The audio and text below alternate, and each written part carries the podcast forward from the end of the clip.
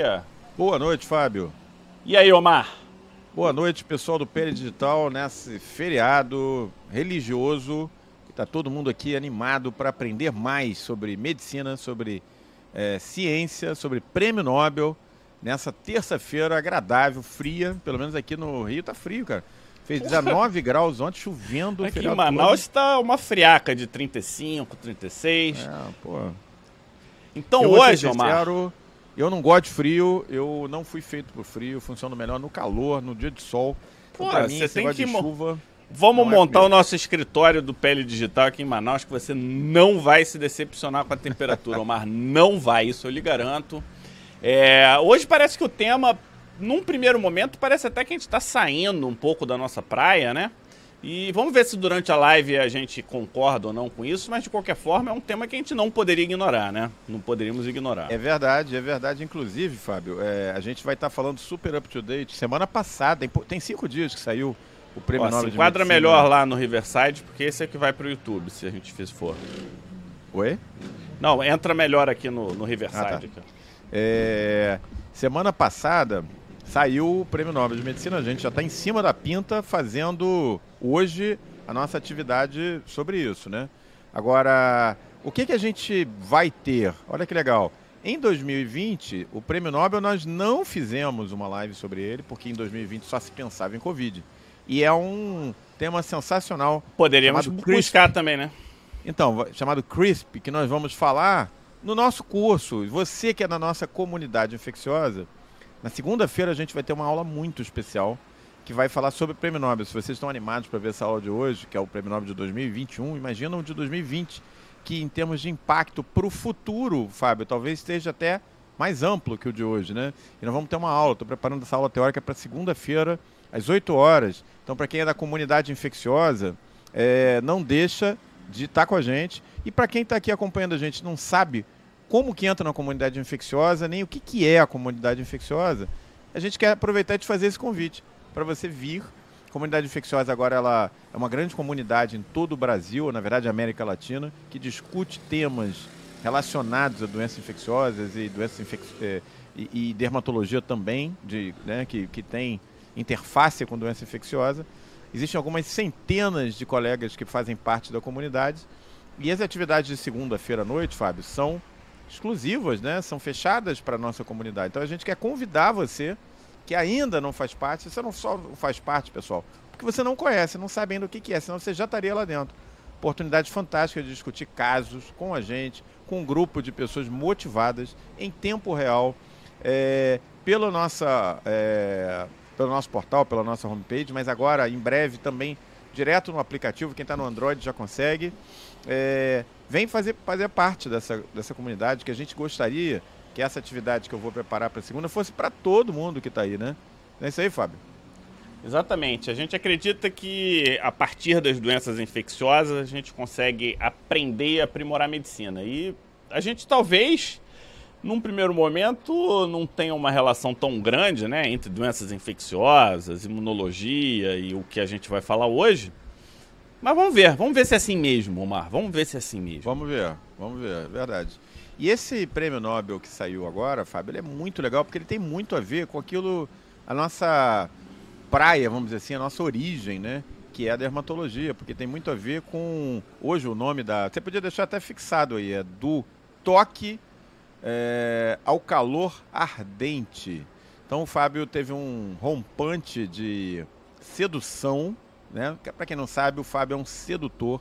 Ele foi lá para, Manaus para servir o exército e seduziu a dermatologista amiga, é, minha amiga e esposa, também conhecida como esposa do Fábio Avalística Franciscone. Então, sedutor, tem essa voz de barítono aí que ele divide com a gente aqui nas atividades né, do, do Pérez Digital. Mas ele é um sedutor, então ele deu esse nome bacana, do toque ao calor ardente, só mesmo na mente diamante latino do Fábio, né?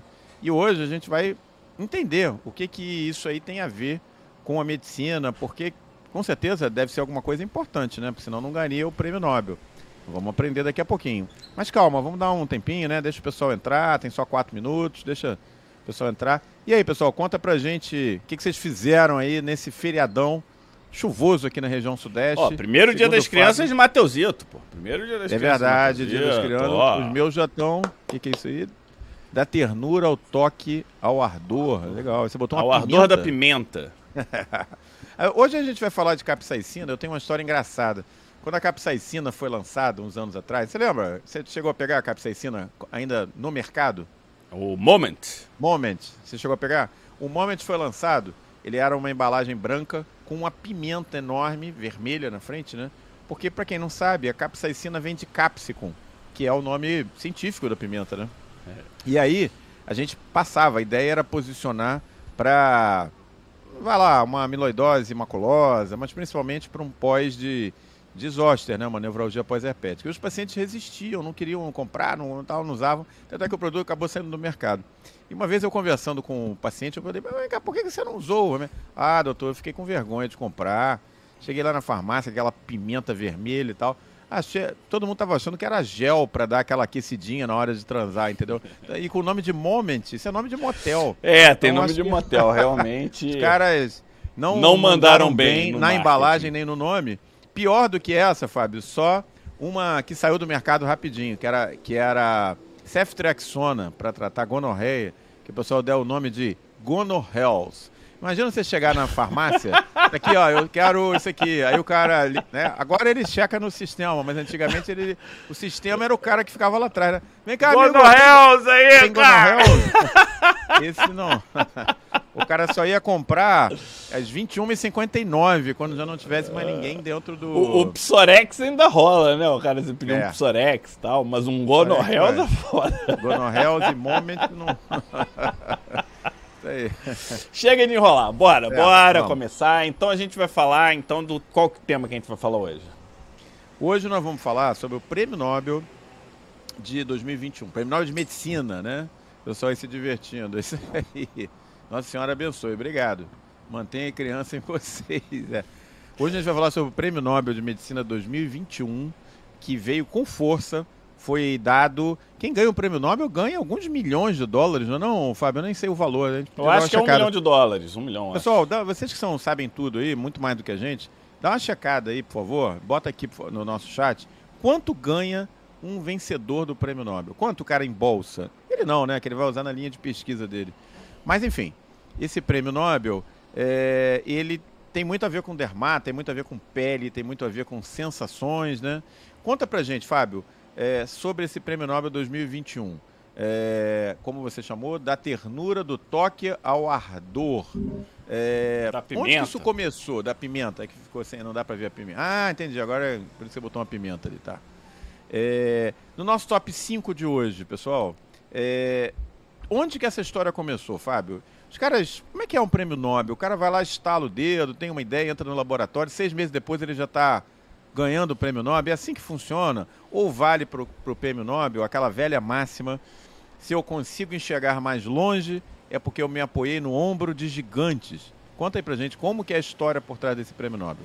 Então, eu queria primeiro que os cinco sentidos ele vem da época de Aristóteles, né? Então, o, o, a gente fala muito aqui da pele como órgão imunológico, a gente fala muito da pele aqui como um órgão relacionado ao microbioma, né? com um trilhão de agentes em, em é, agentes em sua superfície, mas a pele está dentro dos cinco sentidos. Né? Isso é nobre. É comunicação direta com o sistema nervoso central.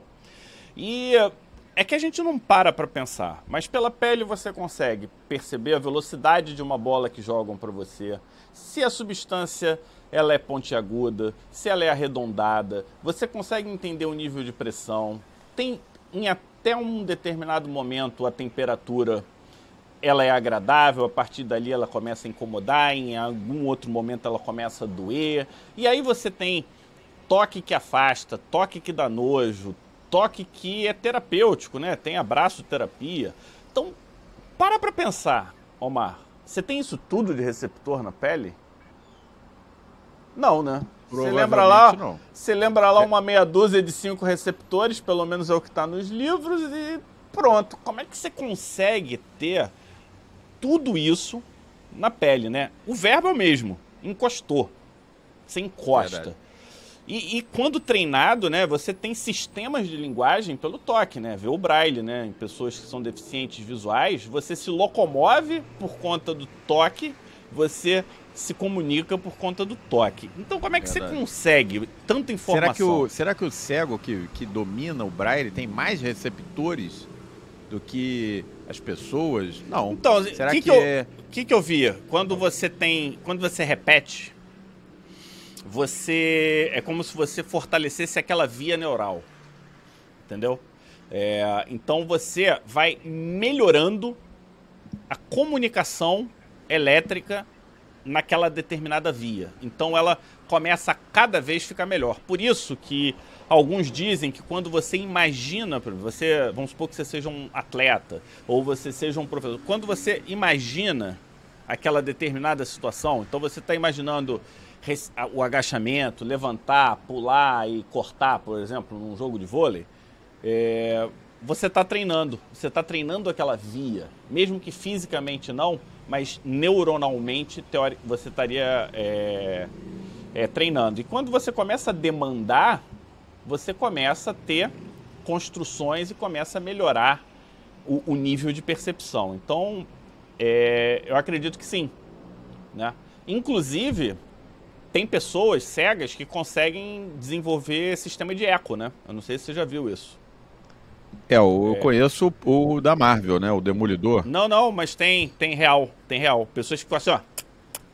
Ela fica andando, ah, instalando. Tá e ela consegue. Ela consegue desviar das coisas por conta do, do, do treino, né? Que essa muito tem. louco, né? Muito legal. É. O cérebro tem então, uma plasticidade muito grande, é, mas eu acho que isso depende da idade, né? Em que o paciente começa a desenvolver Eu acho que isso, a né? idade, né? eu acho que talvez um, uma predisposição individual, aí eu não saberia dizer especificamente, mas o, tudo começa não é com esse Nobel, Omar, tudo começa com o Nobel em 1944. Em 1944, dois é, professores, pesquisadores, Joseph Erlanger, Erlanger, falando assim, né? E Herbert Spence Gasser. Ele foi aluno do Joseph e depois eles passaram a trabalhar juntos, e aí eles ganharam o Nobel, que é pelas descobertas relacionadas às funções altamente diferenciadas de fibras nervosas singulares, únicas. Então, eles começam a estudar as fibras nervosas. Né? A gente já sabia nessa época, em 1944, que o impulso nervoso era elétrico. Já sabia que existiam fibras mielinizadas e não mielinizadas. Já sabia que diferentes neurônios tinham diferentes velocidades, mas acabou. Acabou porque tinha uma limitação metodológica na época. Eles não conseguiam registrar o pulso elétrico do neurônio. Por quê? Porque a energia é muito baixa, então não, não tinha definição para você fazer é, esse registro, né? Aí até que, num determinado momento, tem, apareceu o tal de oscil, os, oscil, calma aí, osciloscópio, oscilágrafo, como é que fala isso? Oscilógrafo. Oscilógrafo. Oscilógrafo de raios catódicos. Então, os oscilógrafos já existiam desde o 1800 e alguma coisa, né? 1800 e muito. E um determinado médico alemão, ele tentou, que era von Bernstein. Von Bernstein ele tentou registrar só que ainda não tinha definição. Até que em 1920, em Chicago, no encontro de física, um cara da B. Johnson, né? Não sei, é, Johnson, Johnson, mas não tem nada a ver não. Ele, ele descreveu um, um aparelho com uma melhor definição. E, paralelamente, Erlanger e Grasser já trabalhavam mensurando o potencial de ação de nervo frênico de sapos e de alguns outros animais com galvanômetros, que eram aquelas coisas que faziam assim, de corda. Então eles só conseguiam medir pulso de situações muito específicas. O fato é que eles conseguiram adaptar esse aparelho para estudos neurais. E aí houve uma amplificação de 100 mil vezes para 2 milhões de vezes. E nesse oscilógrafo, você conseguia registrar o, as ondas. Sabe aquela, aquelas caixas que tem um, um quadradinho assim, aí tem uma, aquela luzinha verdinha que, que vai marcando aquele sobe e desce, Omar? Você deu uma congelada, não sei se o Omar está aí ainda. Você está aí ainda? Não sei. Tá. Tá. Eu não tô te ouvindo direito.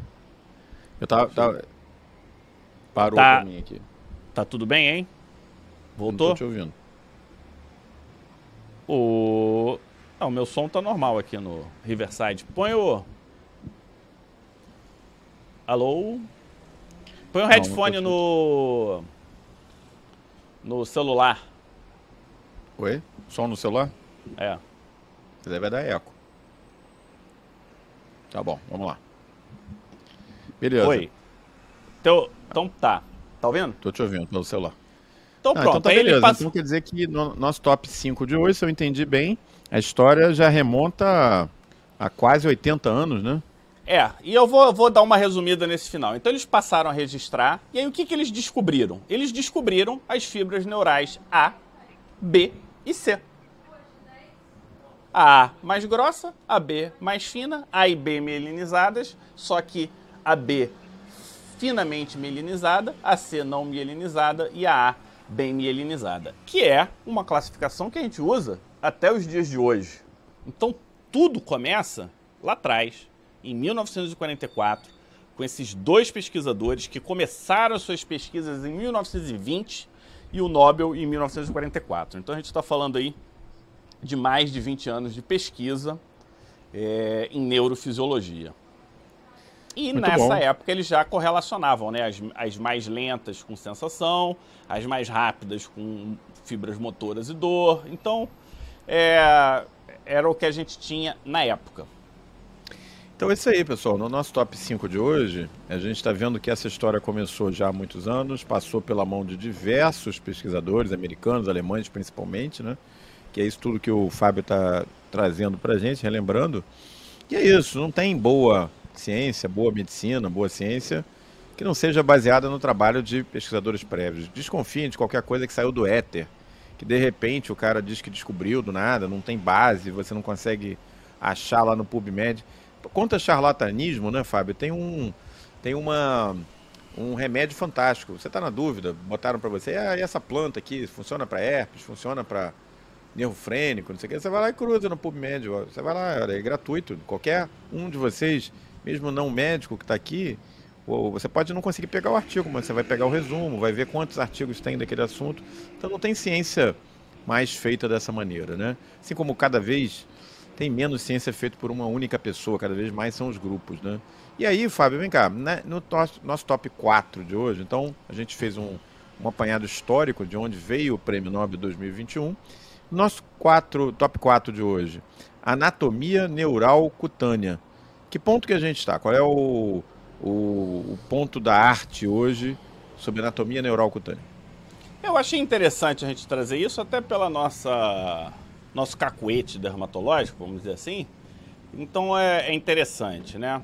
Como é que a gente classifica o sistema nervoso cutâneo? Ou como classificamos a inervação da nossa pele? Então a gente tem essa classificação básica das fibras, né? Fibra A, fibra B e fibra C. Lembrando que fibra B não tem na pele. Então você tem as fibras A, que são as mielinizadas, e tem as Cs, que são não mielinizadas. As fibras, elas são subdivididas, Omar. A beta e a delta. A beta é a mielina mais espessa, mais grossa, velocidade de condução melhor. A, a beta ela é uma fina camada de mielina, conduz mais devagar que a beta, porém mais rápido que as fibras C. Então essa é a primeira divisão que a gente tem em termos de qualidade de fibra. Aí você tem a divisão funcional. Existem as fibras aferentes e as fibras eferentes. As aferentes, elas mandam sinal para o sistema nervoso central. Então elas funcionam como sistema de alerta do meio externo para o meio interno e do meio interno para o meio interno. Então, se tem uma inflamação, por exemplo, ele vai, vai funcionar nesse sentido. É, as fibras, então, elas quando são eferentes autonômicas, então a gente está falando o quê? De fibras autonômicas, principalmente simpática, sendo que na face você tem fibras parasimpáticas e as outras fibras, que são as fibras é, Como é que eu me. Eu, eu acabei que eu estou confundindo vocês. Eferentes autonômicas e as aferentes, tá? Então essa que é, que é a questão. As eferentes, elas são a do sistema nervoso autônomo, principalmente simpático. As outras são do sistema nervoso sensitivo. As são as fibras sensoriais. E o que, que diferencia, né? São as características eletrofisiológicas, o tamanho do neurônio, o diâmetro axonal, grau de melinização, velocidade de condução e, e com isso a gente tem então A, B, A e C, no caso da pele, e qual é a função. Muito bom. A gente e... ainda tem uma subdivisão ainda aí, né? Ah, eu, tô, é? eu tô apresentando a, a, as, aos, sendo, aos pouquinhos, aos pouquinhos. Então, a gente já viu a diferença da beta e da delta. Agora a gente precisa entender as funções. As fibras C, que são sensoriais, elas ainda são subdivididas em de high threshold, que aí quando você for lá na quem for ler o assunto, vai ser CHTMR, High Threshold Mechanoreceptor, ou CLTMR, de Low Threshold Mechanoreceptor. O que, que eles fazem? É de alto, high, elas estão relacionadas à dor, estímulos nocivos, percepção nociva do calor, do frio, do toque e estímulos químicos. E low threshold são as táteis, não estão relacionadas ao ao incômodo, né? Vamos dizer assim. Além disso, eu vou falar rapidinho, só para a gente ter o nível de complexidade, e aí você me disse se era assim quando você estudou. A, aí o próximo passo quais são? As de low threshold, você, tem, você pode subdividir em adaptação rápida, intermediária e lenta. E as que são lentas, elas são divididas em 1 e 2. 1 quando o estímulo é regular e dois é quando o estímulo é irregular. Então, então você tem esse nível de subdivisão para então a gente chegar nas fibras com terminações especiais. Isso tudo para a gente chegar no Pacini, Ruffini, Meissner, Merkel, e aí tem é, as estruturas nervosas pilosas, né? que aí tem nomes especiais também Aí eu acho que vai ficar longo demais. O fato é, tá um pouquinho mais complexo do que quando você leu, não tá não? Com certeza. Com certeza, e quando a gente ouve toda essa complexidade, dá quase a impressão de que a pele humana é um dos maiores órgãos sensórios né, da natureza. É, lembrando que o ser humano ele se baseia fundamentalmente num único sentido, que é o visual. Mas é, talvez a gente não se dê conta de forma natural de como a sensibilidade na pele é fundamental. E aí, Fábio, entra num assunto que eu particularmente gosto bastante, já comprei uns livros aí sobre isso, que é como na natureza a gente vê alguns outros animais com verdadeiros superpoderes na pele. Um deles, que eu acho que leva essa questão que a gente está discutindo da anatomia neural cutânea a um nível nunca antes navegado, sabe quem é? Os cefalópodes. O nome já está dizendo, né? Cefalopodos, pés na cabeça. Adivinha quem são, pessoal? polvos, lulas, sépias, né? Aqueles bichos que têm aqueles tentáculos ali. Num polvo, Fábio, além de tudo isso aí que a gente está comentando, sensação de calor, de tato e tal, ele ainda consegue mudar a cor da pele. Ele ainda consegue fazer mimetismo com o ambiente, então ele altera a cor da pele, que, seria legal se a gente fizesse isso, né? E, e ele altera alguns tipos de polvo a conformação da pele, não é só a cor. Então, alguns polvos conseguem, por exemplo, é, transformar a, a, pele que era lisa numa área rugosa, quando ele está, por exemplo, perto de um coral, de uma rocha, que tem uma composição mais áspera. Existe até um livro muito legal, fala sobre, é, o livro chama-se A Inteligência dos Polvos, né?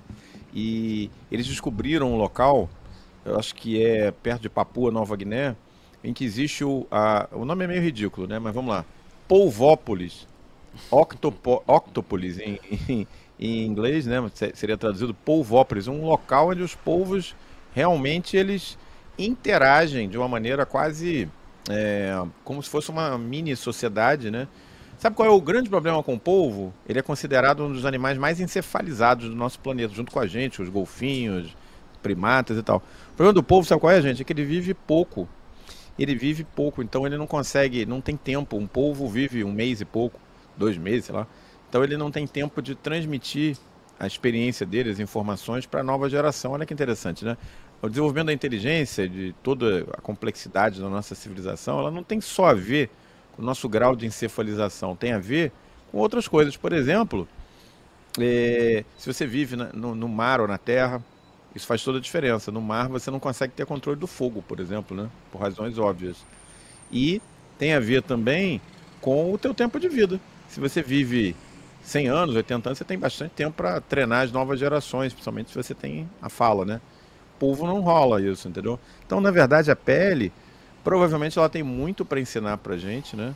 É, a nossa espécie tomou um caminho evolutivo diferente dos cefalópodes, né?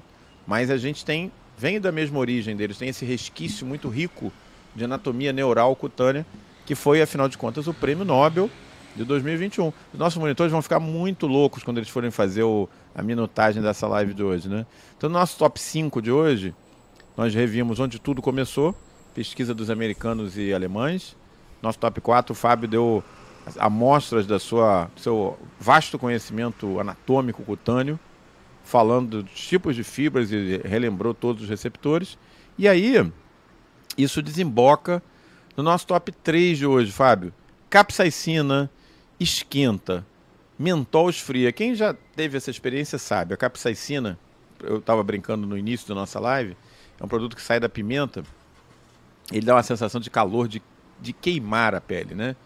É, o mentol é o que tem naqueles produtozinhos, naquele gel que você aplica, torceu o tornozelo, deu uma batida com um dedão, ficou meio inchado e tal, você vai lá, passa um, um gelzinho que dá um geladinho. Não é só mentol, mas é uma das coisas que tem na composição. Inclusive, mentol é meio que um patinho feio aí da, da indústria de manipulação hoje, porque ele causa muita sensibilização da pele, muita dermatite de contato.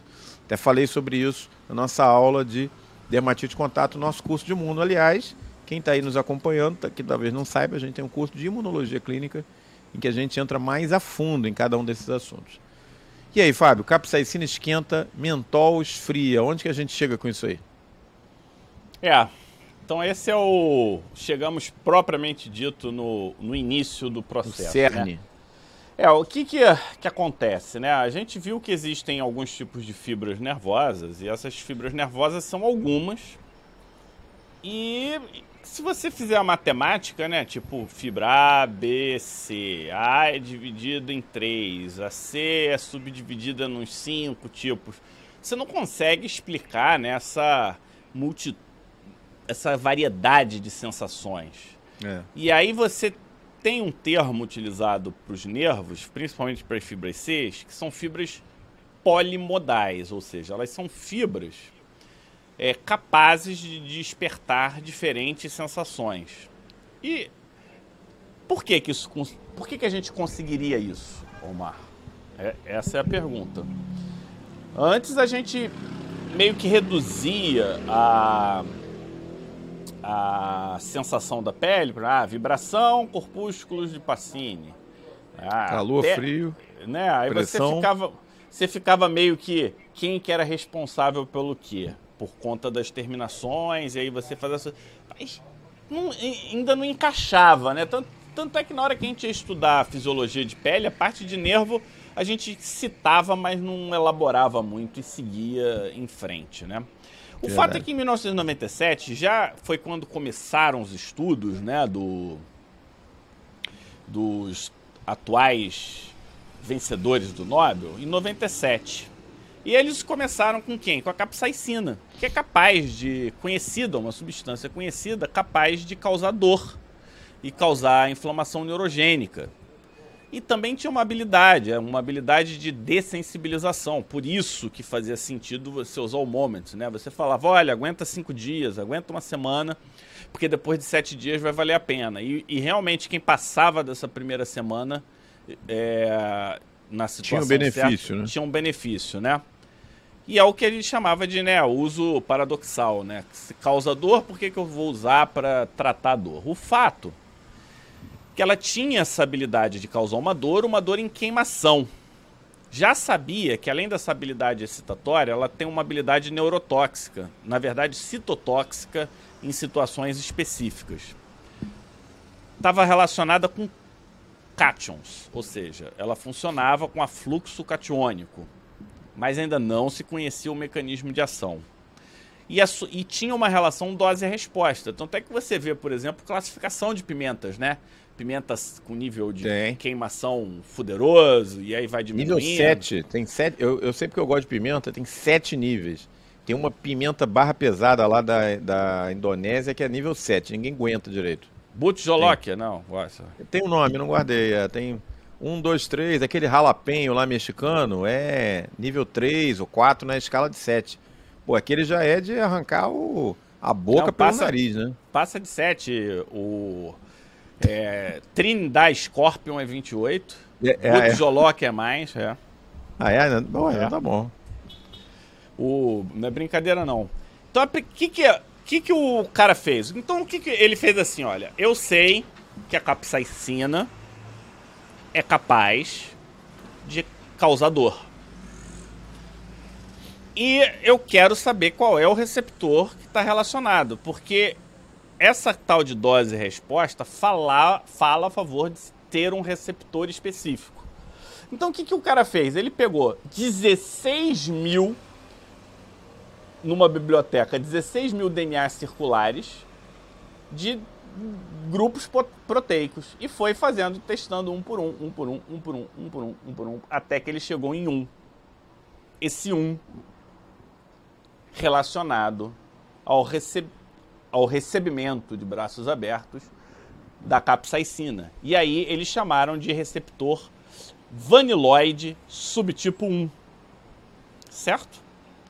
Então, depois que ele chegou no nome desse receptor, aí ele começou a comprovar, realmente, é dose dependente, ele era capaz de ser antagonizado pelas substâncias, nenhum outro, nenhum outro tipo de estímulo ativava esse receptor. Então, adenosina trifosfato, serotonina, acetilcolina, bradicinina, substância P, histamina, glutamato, é, salina hipertrófica, nada disso ativava. E ele estava associado à permeabilidade catiônica, principalmente cálcio.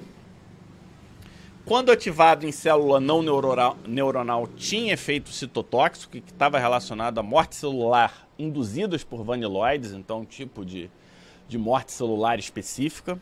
E aí, que, que ele viu? Que além da dor causada pela capsaicina, uma segunda situação causava essa despolarização, esse, afluxo, esse influxo né, de cálcio celular. Calor. Então, elevação rápida de calor acima de 40 graus, principalmente acima de 53 graus, estava relacionado a o mesmo tipo de ativação. E nesse momento, o que, que a gente viu? Que a percepção de calor não está relacionada à fibra, está relacionada ao receptor. E aí a gente abre uma nova forma de enxergar. Porque agora você não quer saber só da fibra, você quer saber quais receptores estão presentes nessa fibra. E aí, maneiro isso, né? Nome, quem começou isso foi o David Julius. E aí ele viu que esses receptores são receptores de receptor receptores transientes de potencial, de canais de potencial. E aí o que, que ele fez? Ele no ano seguinte, ele comprova que esse receptor é de membrana, ele comprova que os prótons no ambiente são capazes de ativar o receptor em situações fisiológicas e eles são capazes de amplificar o sinal do calor e amplificar o sinal da capsaicina. Eles comprovam que eles têm uma ativação polimodal, então essa ação polimodal não é só do nervo, é do tipo de receptor. Então começa a ter condições e diferentes respostas e aí tem um ponto super interessante, que é a relação com a inflamação.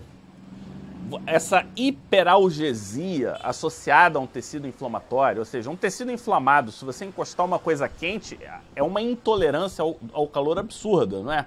Está relacionada a esse aumento de resposta induzida por prótons dos receptores vaniloides, né? Então, esse é, isso foi comprovado finalmente em murinos em que você tinha uma percepção de dor ao calor, mas não a sensação de calor normal, hipersensibilidade térmica e hiperalgesia em tecidos inflamados. Isso tudo quem fez foi o Julius.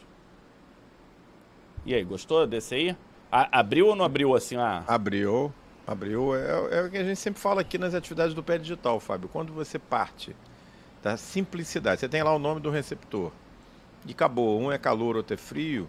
Você fica lascado, né, gente? Porque você vai fazer o que com essa informação na prática, né? Só decorar. É mais fácil você ficar decorando para as provas de especialista aí nossas de Agora, quando você entende que existem diferentes receptores, diferentes tipos de fibra, como eles se relacionam, é, a especificidade deles, isso abre uma janela terapêutica, inclusive, para o nosso paciente de aplicação clínica, que antes a gente, é, isso não se descortinava. A gente não ouvia falar em, é, olha, você tem aí cinco, seis tipos de receptores, então vamos desenvolver drogas que ativem ou bloqueiem esse receptor em detrimento do outro. É meio, que um saco de gato, né? Quando a gente estava estudando aquele assunto, você falava, que saco, tem que ficar decorando o nome desses caras aí que descreveram, Walter Pacini, não sei o que e tal. Rufo, né? Rufini, né? Eu lembro que Rufini, Rufus era, lembrava uma coisa de calor, né? Então Rufini era para calor e tal. Mas na verdade isso não levava a gente a lugar nenhum, né? Agora, deixa eu te fazer um. Já que você mergulhou tanto no mundo da capsaicina, é, tem uma história interessante, porque você já deve ter notado, né? Que a comida originária de todos os países de mais quentes, né? Pega o Sudeste Asiático, pega a África, né? Pega México, tende a ser muito mais apimentada do que a comida escandinava, por exemplo. Você não tem pimenta na comida escandinava, o cara come só aquele peixe arenque lá, não sei o que e tal, que é até gostoso os primeiros 20 minutos, depois você não aguenta mais comer aquilo, né? Já a comida que vem desses países mais quentes, de clima mais quente, ela tende a ser mais apimentada. E isso não é uma exceção, não, não é uma, não é por acaso. Isso acontece porque a pimenta era usada para quê? Para evitar o apodrecimento da comida, da mesma maneira que o sal, né? Tá? E por isso as especiarias eram importantes. E aí que fica um negócio mais interessante. Você sabe que a humanidade se divide em vários tipos, né? Tem os que são gastadores os que são econômicos, tem os espertos e os mais bobos e tal. E uma das divisões que você pode fazer são os chamados tasters e não tasters, aqueles que sentem a pimenta e os que não sentem a pimenta. Eu vou te falar, eu não tenho quase sensibilidade para pimenta. Nessa escala aí de 28, eu encaro uma, uma pimenta 15, por exemplo, tranquilo. Todo mundo tá lá é, abanando a boca eu tô lá na pimenta. Eu adoro pimenta, eu boto bastante pimenta na comida, boto em tudo. Então, café da manhã, café da manhã eu boto pimenta. Você tem uma ideia? Boa, eu, eu gosto pego, de pimenta também. Pego o omelete, jogo pimenta em cima. É, taster e não taster. Por que isso? Porque o non taster, aquele que não consegue sentir a pimenta direito, ele foi uma adaptação. Quer dizer, foi um, um uma mutação que surgiu, provavelmente ele tem menos desses, desses é, receptores que eu não guardei o nome, vaniloides aí, né? E o que, que acontece? É uma vantagem no país quente, numa, se você vem de uma origem quente. Você está lá usando pimenta para conservar a comida. Se você come e não sente a pimenta, beleza, você vai ter acesso ao alimento mais sadio não vai morrer de gastroenterite. O cara que tem muita sensibilidade à pimenta, ah, meu Deus, não consigo, essa pimenta aqui está estourando na minha boca, não sei o quê, tá lascado, né? porque ele não, nunca vai conseguir usar a pimenta como um conservante de comida. Então, mais uma historinha aí para vocês, os tasters e não tasters, que deve conversar com essa história do receptor vaniloide, não é não, Fábio? É, e aí a gente vai, Omar, para dois trabalhos que acontecem simultaneamente, do mentol. A equipe Boa. do Júlio meio que replica a mesma estratégia, vai num banco de DNA conhece as características do mentol, sabe que o mentol está relacionado a um fluxo de cálcio e por aí vai, e segue a mesma metodologia. Então, quando você tem uma metodologia de sucesso, você não precisa re reinventar a roda todas as vezes. E aí eles descobrem mais um receptor que ele deu um nome de Cold Mentol Receptor Type 1, só que o nome que ficou é o TRPM8. TRP é de T de transiente, R de receptor, P de potencial, M8 não tenho a menor ideia do porquê que é M8, o outro mas. Nome era mais maneiro, né? O outro é, nome era mais maneiro. É, mas não, não, não pegou. E o, e o nome do Vaniloid ficou TRPV1, Vaniloid 1. Tá, aí, aí, começou, depois disso, começou a ter um monte de, de, de subdivisão, tá? Não para aí. É que aí eu não tive tempo nem energia para trazer isso e ia sair um pouco do, é. do. E aí concluíram a mesma coisa: o mentol, o receptor do mentol, o receptor da temperatura. Com essa descoberta de temperatura, o que, que a gente viu? Que a, as faixas entre 8 e 28 graus, acima de 43 e acima de 50 e abaixo de 8 graus, Não, abaixo de 8 graus eu estou na dúvida. Mas acima de 50 com certeza, você já, você já sabe como funciona. Entendeu? Então você tem. É, um outro ponto interessante é o seguinte, que um pesquisador, o Júlio, viu que tem fibras que tem os dois receptores, o de calor e de frio. E Paralelamente, o Papa Potian, sei lá, Papa Potian, eu acho que é assim que fala. Se não for, me perdoem, pessoal, o nome é difícil. É... Ele viu que fibras isoladamente apresentavam a sensação de frio. Então, esse é um tempo é, é uma situação interessante e que eu não sei se você já ouviu falar, você já ouviu aquele teste da salsicha? Que se você pegar um É monte da de sal... salsicha? É, o teste da salsicha é assim: esquenta tipo quatro salsichas e pega uma salsicha congelada, põe, no, põe do lado e encosta a tua mão na, na quente e na congelada. Você vai ter uma sensação, você vai ter uma sensação de queimação horrível. Então parece que essa confusão térmica está relacionada com, esse, com esses receptores no mesma, na mesma fibra neural. Então esse tem um nome isso, eu não é eu não sei se é ativação paradoxal do frio. É uma coisa que eu não. Que aí você tem uma sensação de dor do calor. É uma coisa interessante que eu acho que vale a pena fazer essa. Um experimento. Esse é um experimento. É, É, esse é um experimento que é barato e depois você come a salsicha. De raiva, Então- né? Você fica com raiva, Tô com raiva e come come. lá. É a comida mais ultraprocessada que tem, a salsicha. Tava vendo que você come uma... Eu não sei de onde que veio essa ciência aí, mas diz que cada salsicha que você come, você vive menos 30 minutos. Mas com essas cinco aí que você tá propondo, aí, pô, você vai perder É, ó, duas horas de em vida. inglês, o, o nome que dá é Thermal Grill Illusion, em que você tem, Legal. quando você tem um contato simultâneo de uma substância quente e fria, você tem uma sensação, você evoca uma sensação de dor em queimação. Isso é bem interessante, né? Em alguns Legal. momentos, né, você tem essa sensação, né? Quando você pega um estímulo frio e tem sensação de queimação, né? Não tem é, quando é um É. frio mais intenso. É. Então, tá muito nessa linha. Então, em resumo, a gente saiu da descrição da fibra e velocidade de condução para tipos de fibra, para fibras de desenho especial e presença de receptores especiais nas fibras e ou nesses receptores. Então, a gente está evoluindo. O Amilcar disse que é a experiência de Tyndall. É, Tá a. Miriam falou que vai viver muitos anos porque ela não come salsicha. Ô, Miriam, não, não pode, você não pode abrir mão de nada na vida. Um pouquinho, uma salsicha de vez em Não, quando. mas uma veja moscardinha, bem, você não comer salsicha não te dá mais vida. Comer salsicha é que te tira a vida. É. Mas eu acho que essa conta maluca de você perder 30 minutos por cada, cada salsicha, eu tava pensando, eu não sei, não, eu não fui atrás de onde veio isso. Mas não é, não acho É, que porque é embutida. É, tá falando de Não, mas salsicha eu acho que não é só embutido, porque você né? come ela. É porque assim, o processo que leva até você fazer a salsicha, pega um animal, ele come ma- mato, aí você tem que irrigar, aí você tira a água da natureza.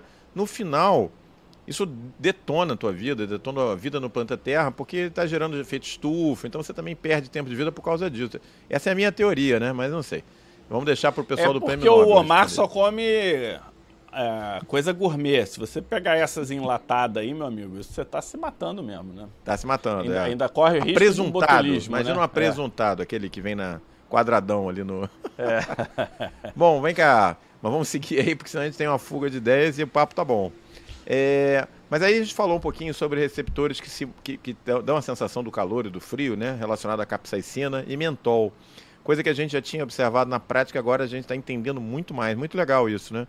Mas e os receptores de pressão, Fábio? A gente já conhecia eles? Eles são uma novidade? O que, que mudou né, nessa, é, nesse ponto aí? Porque a gente falou muito da questão da sensação de calor e frio. E pressão, como é que, como é que a coisa avançou? É, acho que antes do Nobel algumas coisas avançaram, né? A gente tinha essas percepções em pele glabra, né? A presença de receptores específicos, né? Até para quem gosta de lembrar, é, os que têm M, eles são epidérmicos, né? Os que não têm M, eles são dérmicos. Então é mais fácil. Então quando você vê Merkel e Meissner, são epidérmicos. E botão na mão, né? Pele glabra, então fica fácil de você lembrar. E, e, depois disso veio um pouco mais, né? Começou a se entender diferentes tipos de toque, que a gente de novo volta, né? Não conseguia explicar com aquelas justificativas de livro. Depois veio o conceito de mecanotransdução, e isso ficou meio que. Parecia um. Sabe, quando colocam uma informação alienígena na sua frente, você fala: o que, que eu faço com isso? Mas isso faz sentido, né? Você pega, por exemplo, se você atritar a pele, você inflama. Inflamou por quê? Acredita-se que a mecanotransdução tenha uma relação aí muito é, importante. É, o professor João Carlos tá na área aí com a gente, Omar. Opa, bom, bem-vindo. E o seguinte, mecanos... aonde que a gente tem mecanotransdução? Desenvolvimento embrionário, toque, dor, propriocepção, audição, tônus vascular, fluxo sanguíneo, percepção de fluxo renal, crescimento pulmonar, homeostasia óssea e homeostasia muscular. Tudo, né? É, então a gente vê que a gente associa muito esses receptores de pressão à pele, só que você não tem esses nervos especiais nesses outros órgãos. E aí? Como é que justifica isso? E então, de novo, Papaputian, e espero estar tá falando o nome dele certo, ele vai atrás de célula que pode ser mecanicamente ativada. Então o que, que ele vai? Ele vê, ele pega um pool, aí ele, sei lá, 78 tipos de células, e começa a apertar lá com o aparelhinho dele e ver se desperta potencial de ação e fluxo de cálcio. E aí ele descobre que a neuro 2A de neuroblastoma de ratos responde a estímulos que ele chama MA, mecanicamente ativados. E uma vez identificada a célula, olha isso que ele fez, ele pegou a lista de proteínas dessa, dessa célula, ele, aí ele começou a ver quais que eu não sei a função. Aí pronto, pegou. Quais que estão mais na membrana? Aí foi lá e pegou. E quais que estão relacionadas a cálcio? Foi lá e pegou. Aí disso ele pegou mais um monte de, de proteína. E você sabe como é que ele inativou? Ele usou siRNA, ou seja, sinal de interferência de RNA. Ele começou a inativar as ações proteicas com fiapinho de RNA, e aí ele foi fazendo um por um, um por um, até que chegou ao bloqueio de uma proteína relacionada ao FAM38A, Family with Sequence Similarity 38, não tenho a menor ideia de onde vem esse nome, que foi drasticamente diminuído. Então, quando usou o sRNA bloqueando a proteína dessa, desse gene, ele viu que você não tinha mais o a, a fluxo de cálcio e com isso ele identificou essa proteína que ele chamou de piezo, piezo grego pressão. E aí ele viu que tem dois piesos em mamíferos, piezo 1 e piezo 2, que é uma proteína transmembrana de 24 porções, 6 blocos de 4,24. Eu achei maneiro que é. Por que, que eu estou dizendo isso? É para a gente perder tempo? Não, porque ela não é uma proteína de canal, como a gente está acostumado. Ela, ela, ela é tipo um, um borrão gigante, assim, né? E aí tem artigo que tem o desenho da proteína, é bastante interessante. E aí ele começou a ver onde é que tem, onde é que tem essa proteína. Aí nessa proteína eles foi, então, vamos estudar essa proteína, ver onde é que tem, e aí ele foi fazer nocaute de rato quando faz nocaute de rato, o rato morre. Ele teve que fazer um nocaute de rato adulto. Então ele teve que usar uma outra técnica para bloquear a ação dessa Piezo 2. Interessante, né? Isso é um, isso é um dado interessante. Mostrando... Seja fundamental, né? Uma é. proteína daquelas chaves, né? Em porque... resumo. Não, pode falar. Não, é isso. É porque você está expressa em todos esses tecidos é porque o tato é muito. É, essa sensação de tato não é só para o tato das coisas diárias, é, tem a ver com talvez a velocidade de fluxo de sangue para o órgão, para o rim, para o intestino. É uma daquelas proteínas, a gente de vez em quando tem isso, né? Proteínas chaves, né? É, que a gente antes, você, depois que você descobre, você fala: caramba, como que a gente chegou até aqui sem conhecer essa é, proteína? Mais, isso, ou, né? mais ou menos isso. Pois é. Mais tão ou menos importante isso. que ela é. Olha que loucura, você nocauteou. Nocautear, para quem não sabe, é o termo que se usa em engenharia genética. Vem de nocaute, de você né, dar um soco na, no, no, no, no queixo e a pessoa desmaiar, né, na, na, luta de boxe. Então, quando você quer descobrir para que serve um gene, você nocauteia, você vai lá e desliga O gene fica olhando para ver. Normalmente é assim, você nocauteia um gene, aí o bicho nasce sem um olho, nasce com a pata na cabeça, aí você, pô, isso aqui então é a posição da pata, isso aqui é pro olho e tal. Mas você vê, de vez em quando descobre um negócio desse, você nocauteia um gene e o bicho não, não, não desenvolve. É inviável, de tão importante que ele é. Só que é inacreditável que ainda existam receptores e proteínas com essa característica em 2021, né? Mas é uma das razões é, pela não, qual esse verdade, Nobel foi dado, né? Tem uma, tem uma explicação. Ah. Todas as funções não conservadas, você não consegue, você não sabe, você tem que descobrir na gente. Entendeu a, a parada? Então essa não é uma função conservada, né? Não é uma proteína que vem com pequenas variações, né? Até tem algumas coisas em drosófila, tal, mas não essa especificamente. Então, quando você não conhece, vai, você começa. Por isso que a, a lógica né, do, do problema para o básico tem que continuar existindo. Muitas soluções vão vir, opa, tem esse problema, como é que eu resolvo? E eles queriam saber como é que você consegue ter um sinal, quem que dá essa sinalização ao toque. Em resumo, o piezo 2, que é o que está mais estudado hoje, ele está relacionado à sensação de toque não nocivo. Então tem a ver com ternura, tem a ver com carinho, tem a ver com tudo. Está presente nas células de Merkel. Eles estão envolvidos em maior ou menor grau com resposta de ativação rápida. Então eles e presentes né, na maioria dos LTMR, de Low Threshold. Né? Em algumas respostas de adaptação lenta, você também acaba encontrando. Né? Depois do piezo, eles descreveram outros, né? tipo Suel, é, tem outros nomes aí, depois tem até um Legal. artigo de revisão sobre mecanorrecepção, né? Então esse é um ponto relacionado ao toque e caímos aonde de novo? No receptor, receptores especializados que estão relacionados com o fluxo de cátion, ou seja, a forma como aquela, aquele neurônio é despolarizado é o que vai dar o tipo de sinal. E você. Aí eu lembro, né? Biofísica não é mais obrigatório. Como é que, cara, a gente descobrindo o Nobel em mecanorreceptor, termorreceptor e biofísica não é mais obrigatório, Omar, na faculdade de medicina. É. Só o pele digital para ajudar esses alunos, coitados. Só o pé digital e esse tipo de discussão que você está acompanhando aqui, você tem todas as segundas-feiras na nossa turma especial da comunidade infecciosa. Se você ainda não faz parte, tá na hora, aproveita. Como é que faz?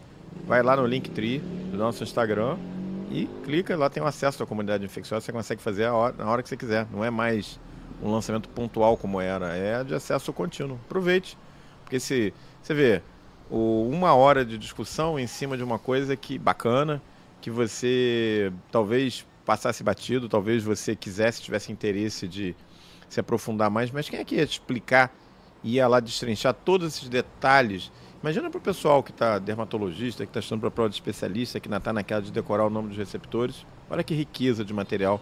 E aí a gente chega, que peninha, papo tá bom, no nosso top 1 de hoje. Baseado em tudo que você estudou, em tudo que você analisou, você consegue, é, fazendo aí uma comparação, né? Estamos falando de sentidos aguçados para calor, para frio, para tato. Você consegue mirar esse radar? Se o radar, radar, Fábio, se o Fábio tivesse coordenando essa linha de pesquisa, para onde vai? Quovades, né? Como perguntavam os latinos, os romanos antigos. Para onde vamos, né? Nessa área que levou o prêmio Nobel. Então, é, agora a gente não olha só para o calor, para o frio, a gente olha para o receptor, né? E começa a ver aonde esse receptor se encontra, quais são os contextos. Então, a gente já entendeu? Vamos nos receptores piezo, de pressão. Eles são capazes de transformar uma força mecânica em um efeito fisiológico. Legal. Então a gente tem uma conexão física, química, né? Químico-elétrica. Então você tem é, essa sequência. Então já tem no Japão e logo relevância cardiovascular, resposta endotelial ao estresse de cisalhamento, por exemplo, né? E o pessoal está cada vez mais de olho nessa função. Você tem conexão entre os piesos e diversas sinalizações intracelulares. Porque imagina, vamos pegar, se você tem uma inflamação, tem edema, tem pressão. Isso começa a fazer diferença. Pode ser que num, nesse, num primeiro momento não tenha tanta importância, mas vamos descobrir. Existe mutação do gene piezo associada a doenças como anemia, linfedema, veias varicosas e outras condições que a gente ainda vai descobrir aí. Não é, não é interessante isso? Inclusive, uma dessas que está associado à anemia, ela protege a pessoa da malária. Então é mais uma proteção de alteração de morfologia de hemácia, né? Que a hemácia ela fica desidratada e o plasmódio não se dá bem. Está relacionado à propriocepção. Os receptores piezo 2 são os mais importantes na propriocepção. Eles estão nos tendões e nas células fusiformes musculares. Então, a gente tem só isso, tá bom? Além disso, é. dor mecânica, está relacionado à urina, ou seja, aquelas pessoas que têm é, urgência, pode estar relacionado a esse tipo de receptor. Problemas, alguns problemas respiratórios, pressão sanguínea, remodelamento esquelético, então tudo isso relacionado a essa linha de trabalho. Então é, é uma tendência, a gente ainda não tem nada terapêutico nesse momento. Agora eu vou te falar, eu já enxergo diferente algumas coisas sabendo desse receptor. Você está falando aqui de propriocepção, eu estava aqui, minha cabeça estava dando uma viajada, cara. Eu estava pensando assim, imagina para quem trabalha nessa linha de pesquisa, será que o Neymar, será que o bom jogador de futebol, ou um cara que faz ginástica olímpica, ele tem algum tipo de distribuição especial desses receptores nos seus tendões, e isso faz com que ele seja um, um atleta de nível olímpico, de nível máximo? É, será que o Neymar não nasceu com uma mutação que faz com que ele tenha mais? Eu tô falando do Neymar porque é um o jogador assim que vem na cabeça da gente, entendeu? Mas assim, pega, vai lá, eu adoro jogar bola, eu adoro futebol, mas pô, me bota lá para pegar de 100 pulos uma bola dentro da área, daquela que vem de cima, cara, eu vou errar mil e vou acertar nenhuma. Os caras acertam, sei lá, metade. Isso aí com certeza é treinado, mas isso possivelmente tem um componente genético, né? E eu acho que esses receptores podem explicar parte do que está acontecendo. Abre uma perspectiva muito legal de trabalho, né? Com certeza. E com relação aos TRPV, né? T de transiente, receptor e o V de vaniloide. Então vamos lá. Se você inibe, você diminui expressão de citocinas inflamatórias pulmonares você diminui a expressão pró-inflamatória de neuropeptídeos. Você diminui então a inflamação neurogênica. Legal, né? Só que quando você deleta esse gene, você aumenta a resposta inflamatória, você aumenta a expressão de citocinas inflamatórias, você tem mais infiltrado neutrofílico, você tem uma pressão inflamatória de citocinas mais intensa, perfil TNF-alfa, IL-1, beta, IL-6, e você tem mais infiltração macrofágica. Então, mostrando uma ação dicotômica desse, quando você inibe é bom, quando você deleta é uma merda. Então você tem que ter uma mentalidade de modulação, né? É, quando você dá uma você diminui inflamação, você diminui prostaglandina E, você diminui a ativação de NF-kappa beta, você diminui a produção de citocina quando você coloca a capsaicina. Então a gente vê realmente, né, os pacientes que passam da primeira fase da capsaicina se beneficiam com o uso da capsaicina, é porque realmente essa primeira fase é, é muito hard. O cara tem que confiar muito no doutor.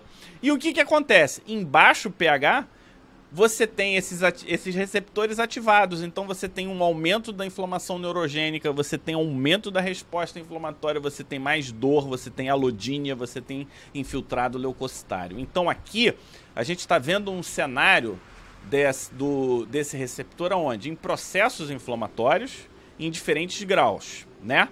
Só que esses receptores eles estão muito aumentados em diversos tumores. E você pode modular a inflamação tumoral a partir dos, dos receptores TRVP1, TRPV1, né? Então esse é um outro ponto que é interessante para a gente ficar de olho. Também não temos nada é, né, que seja categórico nesse sentido. E tem algumas coisas, por exemplo, ele está relacionado à homeostasia de energia, ele está relacionado à ativação do nervo vago, sensação de fome, é, ele está alterado em pessoas obesas, então pode ser que ele esteja relacionado a metabolismo corporal, por exemplo. Então é um outro, é um outro radar que a gente tem que ficar. E, e se fala, não se fala, né? O papel da pimenta como termogênico, o papel da pimenta em dieta. Então essas são coisas que aquelas coisas que não faziam muito sentido começam a ter conexão. E por fim, vamos falar dos receptores de frio que estão relacionados ao que? Alodínia de frio, lesão neural, principalmente quando essa alodínia é após lesão neural ou após inflamação. Então, é, você tem, tem tratamentos de analgesia baseado em esfriar e uso de mentol. Você, sendo, eu uso gelo no pós-operatório, por exemplo. Tem, tem uma, é, é um, uma ação. Você sabia que ele está relacionado com enxaqueca? Então o pessoal está estudando é. esse receptor em enxaqueca. E a ação dele como terapêutico. Parece que a presença deles em meninge pode ser uma, uma das explicações, né? E aí não vou saber elaborar. O mentol é, o ele é usado usa, na dermatologia eu, ó, há anos, né? É, eu tenho muita enxaqueca. Eu boto de vez em quando aquela máscara, tem uma máscara de gelzinho que você bota dentro da geladeira. Quando estou numa enxaqueca leve, me tira. Eu consigo sair sem tomar remédio. É, você começa realmente, é o que você falou, começa a fazer conexões, né? E essas conexões estão sendo feitas aqui pelos nossos colegas que estão nos acompanhando aqui fielmente desde o início da nossa atividade de hoje.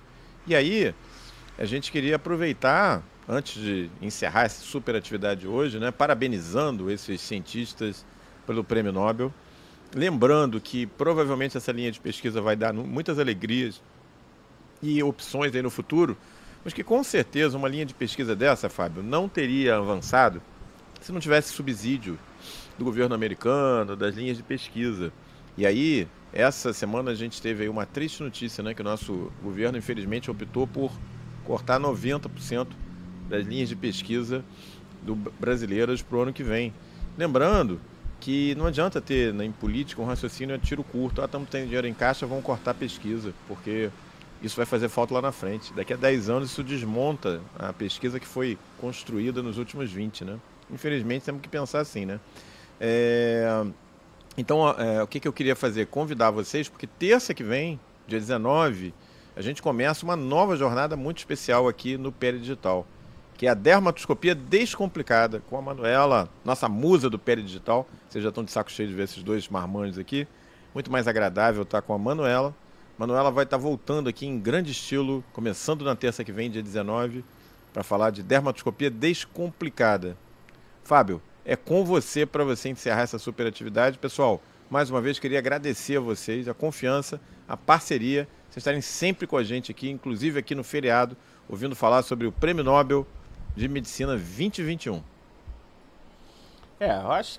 Obrigado, não é um tema, digamos assim, light, mas foi um tema interessante, eu gostei muito de ter lido, achei que conectou várias lacunas que estavam na minha cabeça e eu sinto falta às vezes da conexão, né? E quando não tem conexão, eu sou obrigado a decorar e quando eu tenho que decorar por decorar, isso me incomoda. E diversas lacunas fecharam. Era, era uma linha de pesquisa que estava completamente fora do meu radar, mas eu não realmente não conhecia, não sabia como estavam e hoje para mim está claro, né? É, pensou em neurônio, não é só o neurônio, é qual receptor está na ponta desse neurônio e como eles conversam entre si, porque na vida real você tem todos os estímulos ao mesmo tempo agora, né? Então você tem o calor, o toque, a pressão, então, putz, e aí você lembra, né? Você, sei lá, você está andando de bicicleta e cai. Pô, se você pensar, você presta atenção na, aonde bateu, aonde arranhou, você consegue perceber isso. Isso é, é fantástico.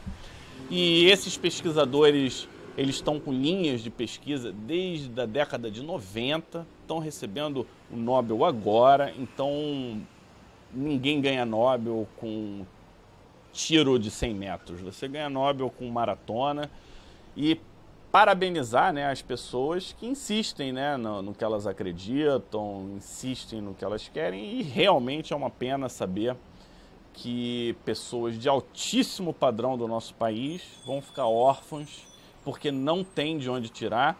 E não é, é, só o governo vai tirar o dinheiro. O governo vai tirar o dinheiro e não há nenhum incentivo fiscal para pesquisa. Por exemplo, em vez do PL Digital pagar é, imposto, se a gente pagasse, é, pudesse botar esse dinheiro em alguma linha de pesquisa, tava legal, né? Só que é. não rola. Então, infelizmente, é isso aí, pessoal. E venha, venha com a gente, venha fazer parte dos nossos cursos. Ah, eu não quero pagar, não quero entrar em curso. Entra na nossa plataforma. Tem curso de Covid gratuito, tem curso de vacinologia gratuito. É, Simone Breve está organizando toda uma discussão relacionada à estética dentro da plataforma. Tem os sábados cosmiátricos todos os sábados. Ah, chega. E é, é isso aí. isso aí, pessoal. Um bom resto de feriado para vocês. Se cuidem e estamos aí semana que vem. Até a próxima.